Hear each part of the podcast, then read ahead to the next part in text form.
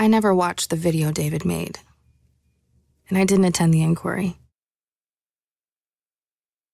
I like to pretend that the bomb erased him in the past and in the present. It'll take a while for me to figure out how a real relationship works. But in the meantime, I keep busy, make a name for myself as a journalist for the Detroit Free Press.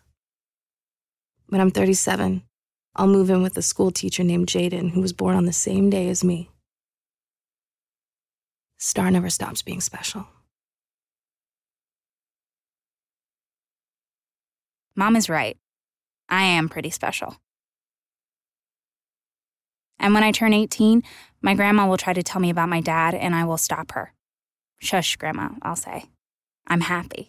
Listen to the Game est un podcast produit par Podcut. Vous pouvez retrouver l'ensemble des podcasts du label sur podcut.studio. Et si vous avez l'âme et le porte-monnaie d'un mécène, un Patreon est aussi là pour les soutenir. Vous pouvez aussi retrouver le podcast sur Twitter, at LTTG Podcast, ou sur Facebook. Je rappelle qu'une présentation globale du concept est disponible en épisode 0. Merci de votre écoute et à très vite.